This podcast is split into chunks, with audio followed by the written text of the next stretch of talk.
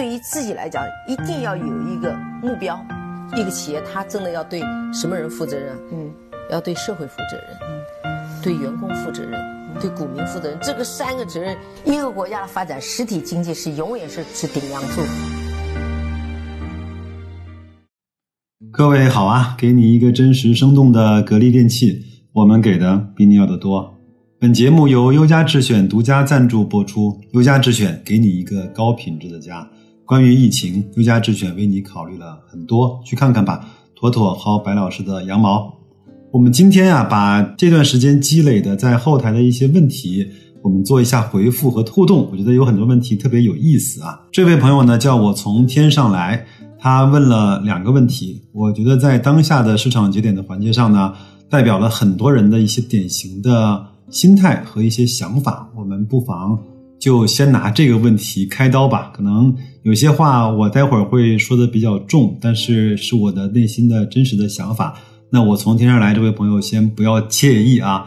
他说：“你好，白老师，我现在清仓了，反倒迷茫了。之前手上有点钱，就容易胡乱买股票，都觉得挺好的，然后就被套。当然，股票呢也是好股票，都是国企，到现在也没有亏损。今天都回本了，就都卖了。”想多留点钱，好好发展一只股票。格力现在留的是种子，两百股没有卖。突然没有压力的时候呢，有点不适应了，也不知道后面会怎么样。这是他的第一个留言。呃，第二个呢是说，我现在留下一只格力呢，是因为格力是我第一只股票。现在留下的两百股的种子呢？成本已经做到了负的二十七元，其他的都清仓了，心累，很幸运，没有亏本金。本来资金就不多，该加仓的时候呢，没有钱，只能干着急。所以我现在想调整一下自己的投资计划，千鸟在林，不如一鸟在手。今年我准备好了，老师，请你指点一下呗，我打算该怎么去办呢？那关于这个问题呢，我想说几点啊。那首先，你不会去瞎买一些那些概念股啊，这种炒作题材股呢，还是好的。国企、格力，包括你的第一只股票呢，也是格力。我认为你内心深处还是相对比较保守和谨慎的，也知道对自己的资金负责。那我想说的第一点是，被套的时候呢，大部分人都可以忍耐很长的时间，几个月。几年，很多的人零七年买的中石油还在手里拿着，就是这个忍耐力超出了我们一一般人对自己或者对他人的这种呃想法或者是预期。但是，一旦盈利啊，就百爪挠心，对吗？有没有这样？我其实有时候也是这样的。被套很久的股票，一旦回到了成本线，就觉得哎呦，赶紧把它卖掉吧，省得我看的闹心。要不然不卖，涨上去赚了点小钱，又跌下去，这不是更讨厌吗？那在这儿呢，我的建议是，即便是这个情况，一定要分批买，分批卖。而且呢，你如果像我有点变态的话呢，我会把我的卖出计划就写在白纸上，放在我的电脑前，或者是放在我的书房的桌子上。比如说，我定的有一个我的标的的卖出的计划是这样的：百分之十卖百分之二十五，因为这个呢，我认为它可能未来上涨的空间不会特别的大。那百分之十呢，是首先要卖出百分之二十五。那涨百分之三十呢，就是我的盈利啊。达到百分之三十的时候呢，要卖出另外的百分之二十五。当整体的盈利到百分之五十的时候呢，就卖出第三个百分之二十五。那剩下来这个最后的百分之二十五呢，我就不卖了。等到它一直疯涨上去，从最高点回落百分之十的时候，再全部的卖出吧。当然，这些呢都是基于我对这个标的没有像格力那么的有信心。我认为可能就能够在几年中就赚一波短钱，差不多就结束了，类似于这样的情况。那这样的话，有可能。整体这只股票，我在几年中的盈利呢是在百分之五十，那也基本上达到了百分之十到十五，我投资回报的一个平均的水平吧。那第二个呢，有钱胡乱买，真心是这样，对吧？我以前犯过很多这样的错误，这边买个两百股，那边买个五百股啊，好像这个股呢比较便宜，四五块钱就买个几千股啊。我以前也曾经。非常痛彻心扉的看过我自己的那个投资的股票的账户，觉得你为什么当时会买了这么多乱七八糟的公司呢？罗伯凡有一次在东吴的相对论里面说过啊，他说多余的钱啊一定会用在多余的地方，这个说的真的是太深刻了啊！一定要守住我们自己的纪律和守住我们的内心啊。第三，这个是我的老板。对我讲的，人无压力，轻飘飘，就是你没有被套牢的标的的时候呢，手持大量现金的时候呢，是非常非常难过的，也是最考验人性的。所以还记得现在伯克希尔哈撒韦的账上有多少现金吗？一千多亿美金，是吧？那所以说，那两个老头在这方面一定是过了关的，一定是被充分考验过人性的。有句话呢，我就放在这儿，如果。有一天，我希望是越早来到越好啊！如果有一天我认为牛市呢已经开始有泡沫了，已经疯了，我在提醒大家风险的时候，劝大家不妨这个时候落袋为一些安的时候，你相不相信？一定会有人说：“白老师，你这个 SB 啊，胆小如鼠啊，水平也不过如此啊！你看看我大胆往前冲，一天又多赚了很多钱。”我这句话我就放在这儿。当那天来到的时候，我在节目里提醒大伙的时候，我一定可以在我的后台看到类似于像这样的留言。第四，那你说你准备好了？那我想问的是，你准备好了什么？你准备好了资金吗？你准备好了新的投资方法吗？你是有了全新的对股票投资的心态吗？你是看好了一些很好的标的吗？你有投资的计划吗？那如果这些都没有的话，你只是告诉我你准备好了，我不知道我该。怎么指点你？就比方说，有一个人在路上突然拉着你，告诉你：“哎，白老师，给我点建议呗。”那我说：“你想干啥？我都不知道。你想干到什么程度？我也不知道。你有什么？我也不知道。你有什么能力？我也不知道。你有多大的决心？我也不知道。我怎么给你指点？可能这句话说的有点重啊。那我觉得，你如果还愿意咱们继续聊下去的话，你可以在后台私信给我，可以把你的计划告诉我。那我看看我能够帮得上什么忙。第五，小心啊！在所谓的牛市来临之前，我觉得最近这段时间虽然有疫情，虽然有经济不好，但是股票呢，包括那个股市呢，还是走出了一轮有点像样的。小阳春，如果很多人经历的时间太短的话，他会把它当成牛市的来临的那个标志。包括在周末，是吗？证监会也好，国家也好，又对券商给了一定的刺激。我不知道在周一的时候，券商会有什么样的变化。那很多人就会说，只要券商一暴动，那牛市就来了。会有大量的人在这样的情况下，有类似于你这样的冲动，甚至是困惑，因为呢。很多人是没有经历过完整的牛熊的，即使经历了，经历了，比如说一四年到现在，那也有很少的人回顾过这轮牛熊都发生了一些什么，包括自己啊和市场里的那些人呢都做了什么，是自己收割了别人，还是自己呢被其他人妥妥的收割了？那你是如何收割别人的，还是被别人如何的收割的？你都知道吗？所以你以为自己知道。和自己真正知道，白老师认为大概相距一点二光年的距离。如果你想冲动，如果你想寻求刺激，如果你想拿你可能输不起的钱去牌桌上打的话，不妨告诉我你的计划，让我刺激你一下，让我给你泼泼冷水，有可能好处大于坏处。好吧，那就是关于这个问题，我对这位我从天上来这位朋友的回答。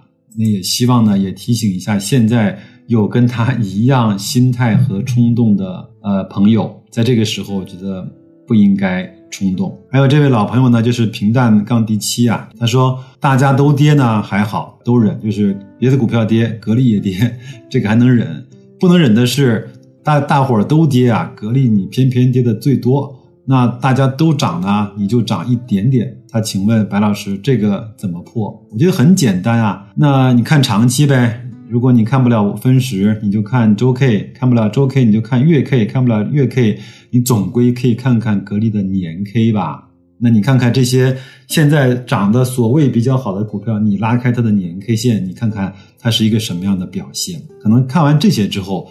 就会让自己好受一点。那至少拿着格力，你还能睡着嘛？你如果把格力换成一只现在涨得比较好的股票，我请问你能睡得着觉吗？如果不能的话，就不要去持有它。我在有一期节目中讲过啊，他说一个人投资最好的状态就是手心微微出汗，晚上睡觉踏实，这就是我们持有这个标的最好的状态。我相信持有格力呢是有一点点手心微微出汗的，如果你的仓位够重的话。但是晚上你一定不用担心，半夜里格力的管理层，包括我们的董总，会怎么想着去欺负你，会想着去压榨中小股东，想着怎么去啊转移公司的财产到个人的账户，这些都还没问题，因为有那么多的人帮我们去关注格力电器，有那么多的呃市委、省委、国资委，包括我们的习大大都在。鼓励着和督促着格力电器，它不可能做出来让你睡不着觉的事情，好吧？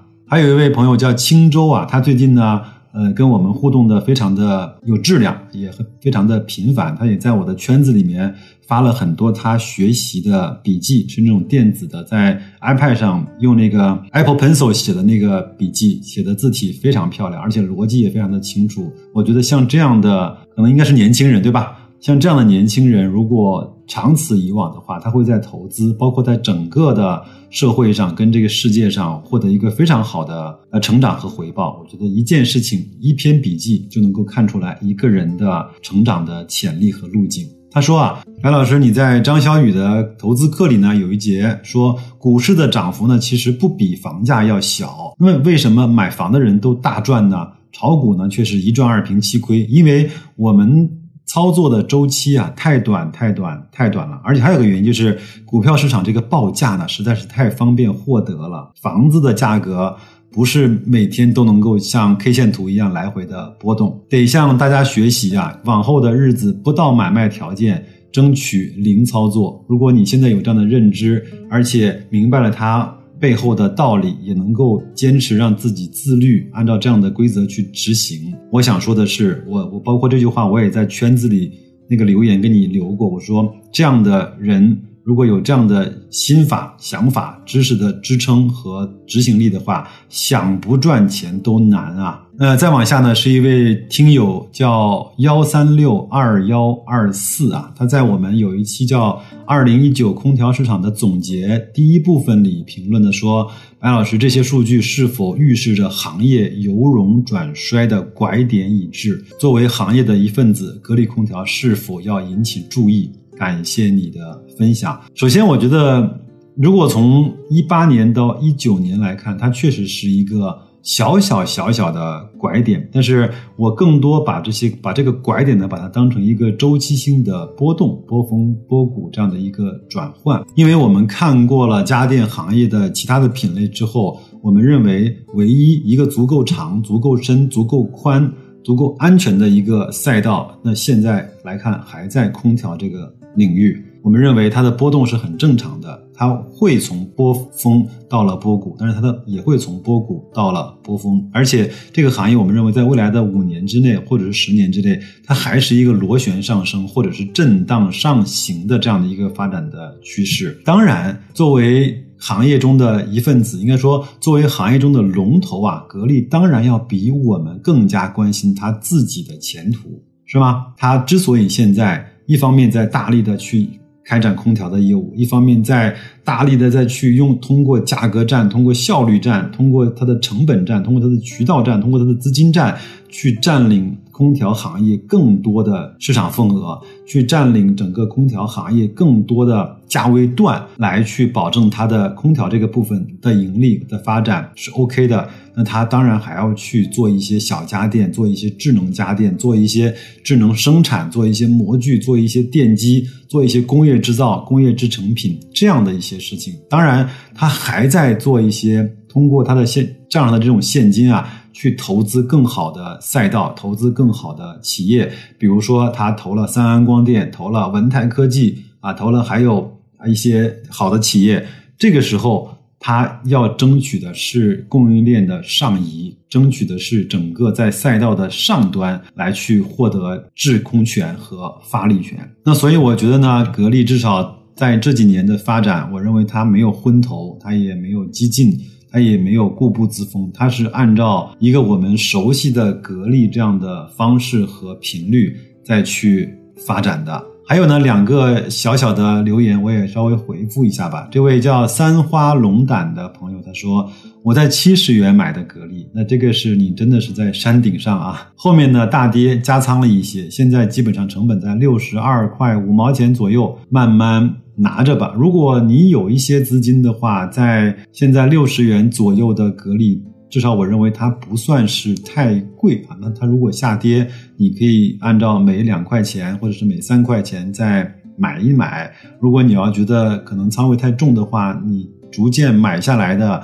等它再涨上去，你也可以做一个小小小小的波段。当然，我不大建议这么呃，不大建议别人这么做。但是你如果真的内心不踏实的话，可以逐步的去越跌越买，也可以在买完之后涨上来再卖掉一些。从而拉低一下你的总的持有的成本，这只是我给你的非常非常个人的建议。还有这位 Chris 啊，他说：“白老师啊，请问格力以后的增长靠什么呢？你大概给格力的年化成长率是多少呢？”我其实，在上上一个问题已经回答过了。我认为格力如果能够呃顺利的转型它的产业链的上游的话，那它。会获得更好的发展。另外，就像我们现在看到的一样，他非常积极的在去参与到各个行业和各个国家，希望这些优秀的企业去参与的这些事情里面去。比如说，他在工业制造啊，还有像那个智能机床啊，还有像储能啊，像五 G 啊、芯片啊这些，包括医疗啊，我相信每一个都是他精挑细选，包括也能够跟党走的这样的一个。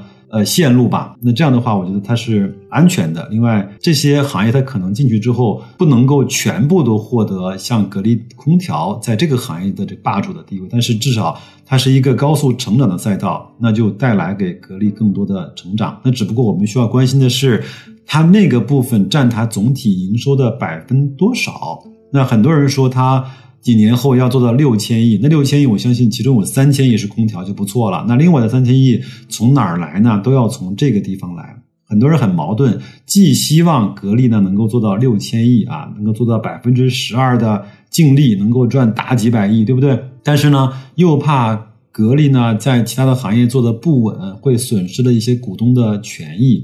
这个时候呢，你要自己内心啊给格力调一个合适的位置。它在空调已经是一个非常的霸主的地位了。那只要它能够超越这个市场的平均的增速，我认为百分之十应该是在那个部分给它的成长的预估。格力如果跨跨越了空调行业、家电行业，到了生产制造，到了医疗，到了五 G，到了芯片，那他的成长就应该是以百分之二十、三十甚至是五十的这样的标准去衡量他。只不过现在他从其他行业跨出来之后的。那些成长和路径和体量还不是那么的清晰，慢慢的给他点时间，因为他自己讲的嘛，二零二三年，对吧？那我们再来看它年报，二零二零年的半年报会体现出来一个一个什么样的不同的一个比例和格局？我们再来看它的成长率大概是在多少？我个人拍脑袋想的，它应该应该是在百分之十、十五到二十左右这样的一个成长率，我都能够接受。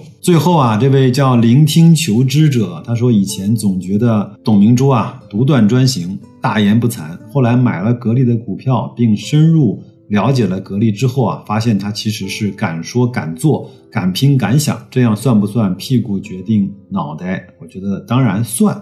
我们都会有一点点有色眼镜，因为我们都买了他的股票，我们都希望他好。但是呢，至少我个人认为啊，可能我这个屁股决定脑袋决定的比较狠啊。我认为通过我们去判断格力，包括董明珠，他基本上。或者说，呃，大体上还是靠谱的，就像你讲的一样，敢说敢做，他也敢承诺、敢兑现，我觉得这样就 OK 了。而且我能够确认的是，他和他的管理层在整个的品行上、管理风格上是没有问题的，他不是那种贪的，不是那种昏头的人，我觉得这样就可以了，好吧？那今天的问题其实也不少，我也是给了很多我的乱评，那也希望。对各位有一点点的启发和启示，欢迎各位继续的在我的节目后台留言。那你的每一每一条留言，白老师都会看得到。如果有时间，我也都会回复。我觉得这样的话，我们才各自有了给各自的尊重。我知道你听完节目之后留言，其实是需要一点点的时间和需要一点点打破自己常规听节目的习惯的。感谢这些 在节目下留言的朋友，有很多朋友是持续的在节目下面留言，那我也会持续的给大家做这样的回复。那就这样吧，祝大家新的一周。工作顺利，身体健康，投资愉快，再见。